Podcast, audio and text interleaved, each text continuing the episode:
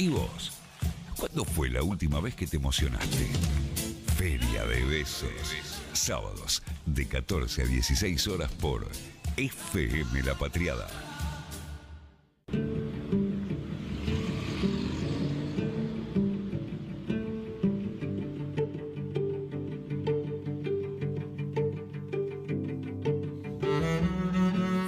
Seguimos, amigues, haciendo Feria de Besos. Estamos en arroba Feria de Besos en el Instagram y en el 1122 349672.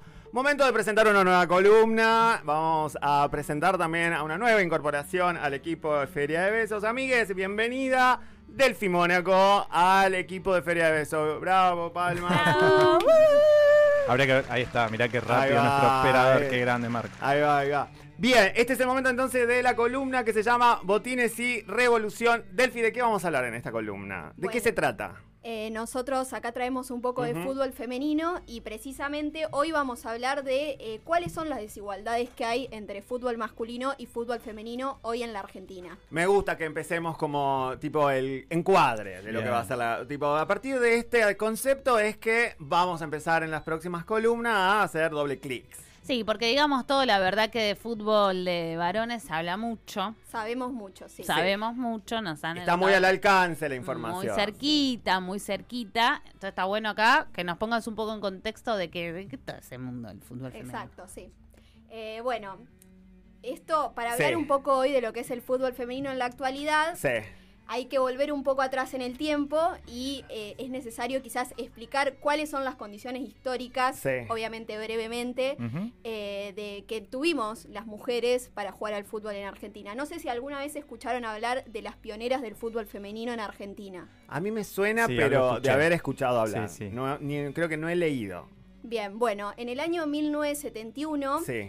Eh, un grupo de mujeres argentinas Ajá. viajaron a México para jugar el Mundial de Fútbol.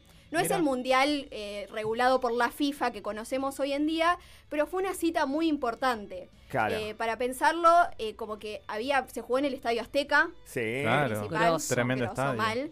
Eh, había mucha cobertura de los medios locales en México e incluso eh, algo que, que dicen la- las jugadoras en ese momento, que las reconocían en la calle, les pedían fotos, les regalaban cosas.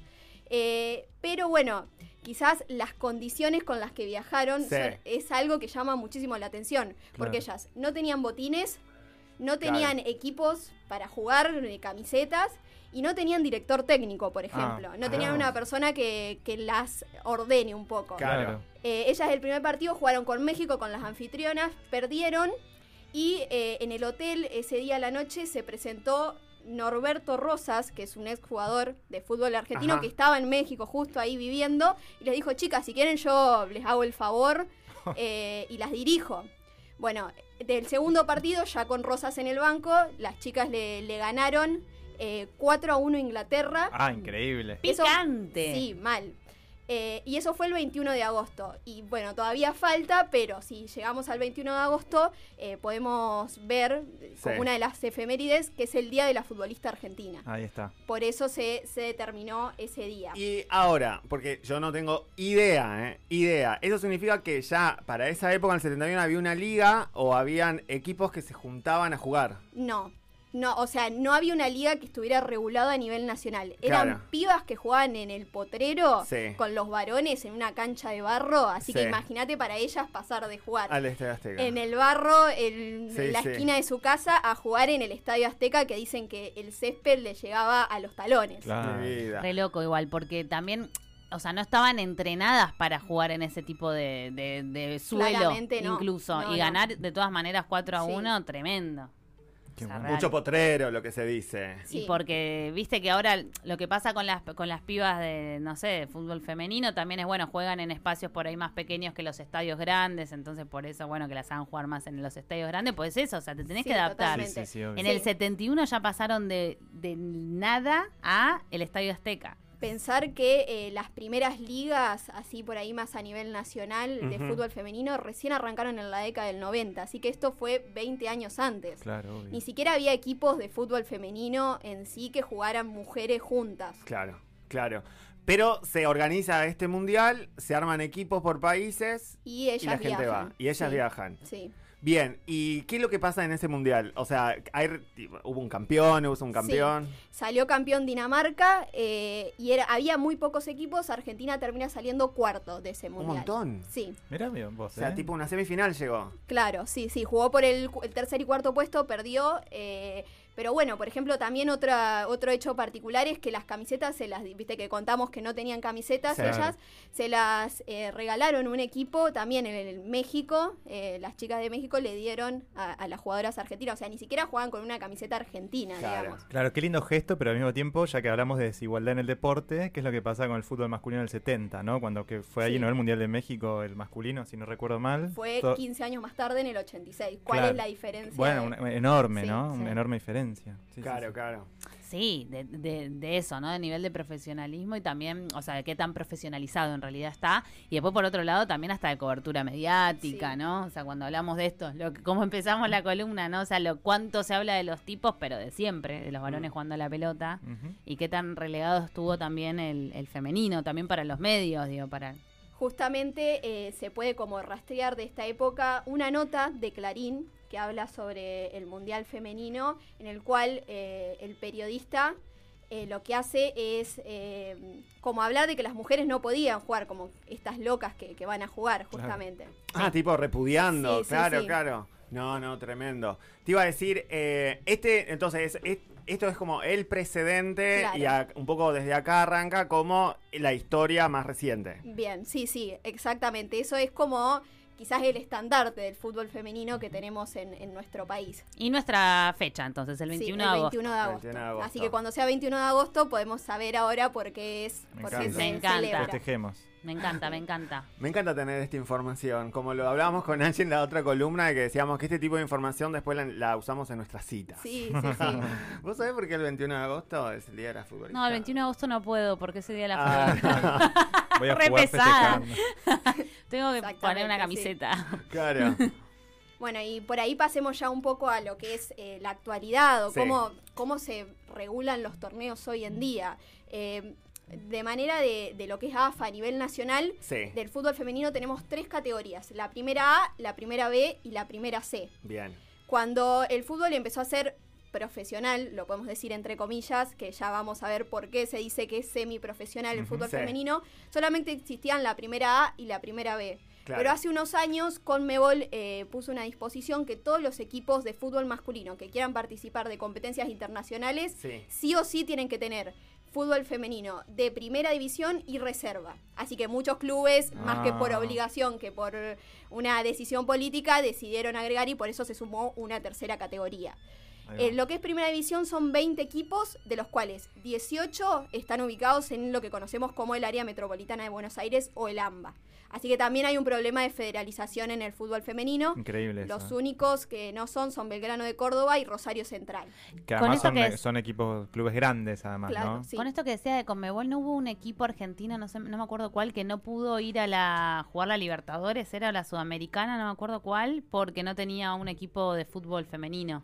Si no me equivoco, que estuvo ahí en Veremos fue Patronato. Que Patronato, ¿no? finalmente terminó, me parece que presentando en una liga lo que es eh, de la provincia, digamos. Claro, ahí hizo alguna Sí. jugada, digamos, claro. Claro. Pero sí, eh, necesitan para los que quieran participar en Libertadores o en Sudamericana, sí o sí Necesitan tienen que, tener fútbol femenino. Bien. Eh, bueno, decíamos, se anunció la profesionalización del fútbol femenino en 2019, que fue anunciada por el actual presidente de AFA, por Chiquitapia. Eh, y quizás hubo dos hechos que desembocaron en esto. Uno, quizás la euforia que generó eh, la participación argentina en el Mundial de Francia 2019. Sí. Eh, y la otra, que quizás es la más recordada, es el caso Macarena Sánchez. Que bueno, nada, Maca Sánchez jugaba en la UAI Urquiza eh, y de un día para otro la llamaron y le dijeron, no vamos a contar más con vos, no sos más jugadora del club. Mm. Y ella no, no tenía ninguna, como no tenía contrato profesional, no tenía ninguna herramienta legal que eh, la amparara para decir, bueno, nada, perdí mi trabajo. Claro. Entonces ella ahí empieza una campaña y tiempo después es la primera jugadora en firmar un contrato profesional en San Lorenzo. A partir de ahí, lo que la determinación que tomó AFA y por qué decimos que es semiprofesional es que haya ocho contratos profesionales en eh, cada equipo. Eso en el año 2019. Y que cada jugadora eh, cobre lo más o menos acorde a un jugador del fútbol masculino de tercera división. Eso las de primera división. Claro, pero es como ya la desigualdad la ponen de hecho, ¿no? Sí. Porque es como- primero ocho contratos solamente y después que se equipare al sueldo de alguien, un varón que está en la C. Aparte, si es un, o sea, al ser un, Qué raro. un juego de equipo, también que ocho pibas del Sí, resto. es re injusto. Es re Re. injusto, es re incómodo, genera una desigualdad, digo, que ah, como dinámica grupal incluso, Sí, ¿no? sí, que, sí. que es bastante destructiva también. Ta- tal cual, imagínate a alguien en- adentro de la, de la cancha que tiene la posibilidad de un contrato. que son las y lógicas no. patronales, o sea, Exacto. son Sí, las sí. lógicas patronales. Sí. Wow. Y bueno, en o sea, muy por ahí para comparar o quizás entrar en, en tema, muchas veces los que somos hinchas de equipos, que se juega la Copa Argentina, vemos que por ahí un equipo grande juega con un equipo de la C, un equipo de- del ascenso, y vemos en los medios estas historias de el ferretero que va a jugar contra River. Claro. El camionero que va a jugar contra Boca. Es bueno, en- hay que entender un poco que en las mujeres las mejores jugadoras están en esa situación. Claro. Por ejemplo, un caso particular en el 2019, que Vanina Correa, que es la arquera de la selección nacional, en ese momento era la arquera de San Lorenzo, ella retorna de Francia siendo una de las figuras referentes eh, de la mejor participación argentina en un mundial y continuó su trabajo como cajera de supermercado, además de ser arquera. Claro. Bueno, Lorena Benítez también trabajando en Mercado Central y siendo la mejor jugadora de, de en ese momento que tenía Boca. Claro. Digo, como Sí. que sí, dale, o sea, de- te matás laburando a las 5 de la mañana, después vas a entrenar y los varones están en sus en sus countries Claro. con, con- Sí, con sus van en auto. con mucho menos problemas, sí. Sí, sí, sí, tal cual. Y esto cuando decíamos lo de Maca Sánchez, ¿no? Y hablamos de esta campaña. ¿De qué se valió? O, o, digo, ¿cómo fue ese trabajo? Porque para mí fue una campaña de mucha visibilización. Como, onda, a mí me llegó ese momento ya del algoritmo de que eh, existía esta persona que estaba como haciendo visible toda la, la ju- injusticia sistemática que un poco experimentaban desde ese deporte. Y, pero ¿de qué se valió esa campaña? Eh, ¿qué- ¿Cómo fueron? ¿Cómo fueron las alianzas? Eh, pienso que ya hablábamos de que había como un movimiento feminista, entonces como me, me acuerdo que también había como eh, periodistas feministas, había periodistas en deporte y eso también empezó a dar cuenta de que se empezó a hablar, se empezó a hablar del tema y aparecieron también esos otros oficios especializados en esa rama. Sí, sí, totalmente. Bueno, después vamos a ver que desde el 2020, eh, por los medios públicos, sí. Sí. o sí tiene que haber transmisión de, Claro. de Ah. los partidos de fútbol femenino de primera Claro. división. Eh, son de los 10 partidos que hay for- por fecha, 4 tienen que sí o sí estar transmitidos. Así que eso es un avance enorme. Sí. Porque es prender la tele eh, y poder ver un partido de fútbol femenino es justamente eh, periodistas especializadas en el fútbol femenino, empezamos a ver eh, comentaristas, relatoras, eh. Sí. gente vestuaristas que eh, son mujeres también y participan íntegramente de, de una transmisión. Claro, Claro. claro, claro, claro.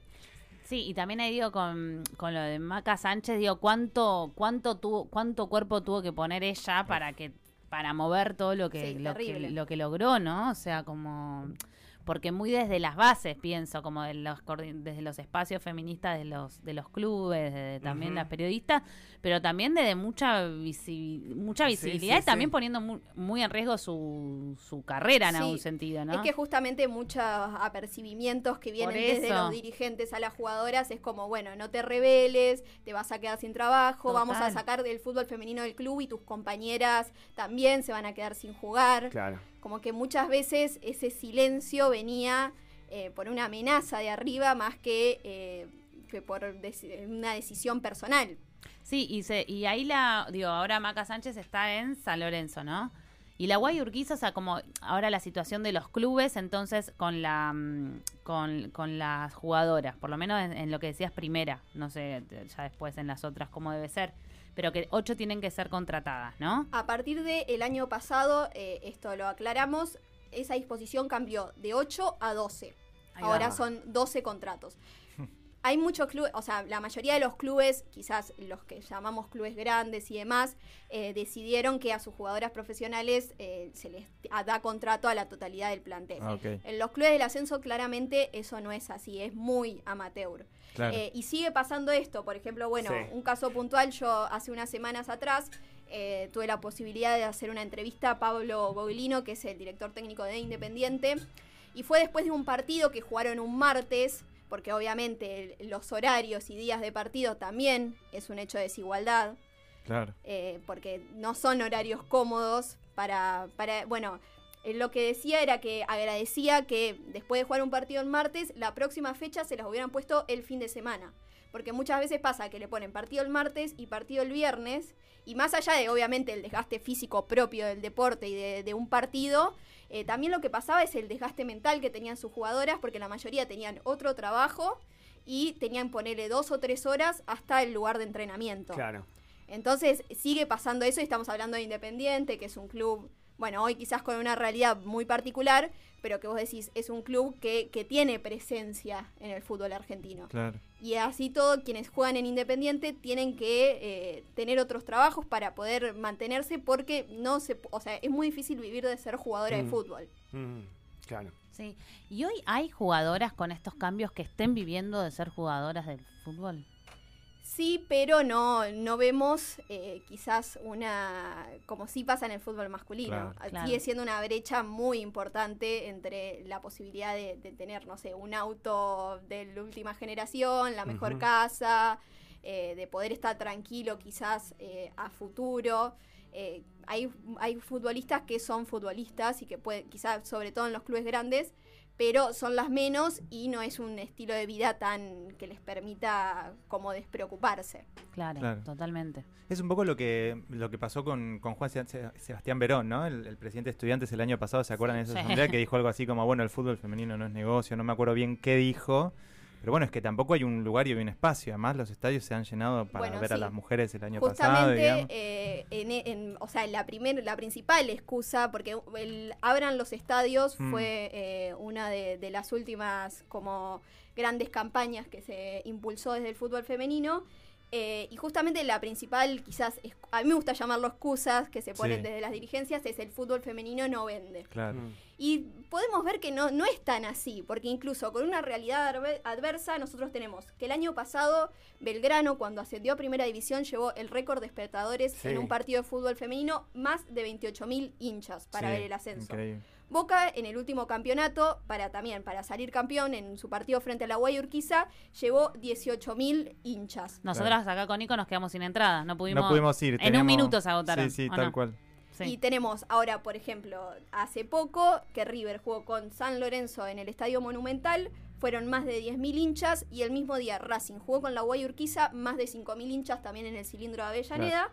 Y en el último superclásico que, que jugaron Boca River en la bombonera, también 12.000 eh, personas se acercaron a, a la cancha de Boca, que solamente era para socios y Sí, no, socios adherentes. totalmente. Tampoco era una convocatoria tan abierta. Que ese es un tema porque Sí. sabemos que cuando abren, que fue lo que pasó con la Guayurquiza, cuando abren a los no socios y socias, también ahí es, es también quienes vienen, venimos bancando hace más tiempo, ¿no? La, el fútbol femenino. Es que justamente ese es el reclamo, que muchos no socios se acercan, eh, siguen a las gladiadoras eh, cuando juegan en Casa Amarilla y que en- para esa oportunidad de apertura del estadio no pudieron estar.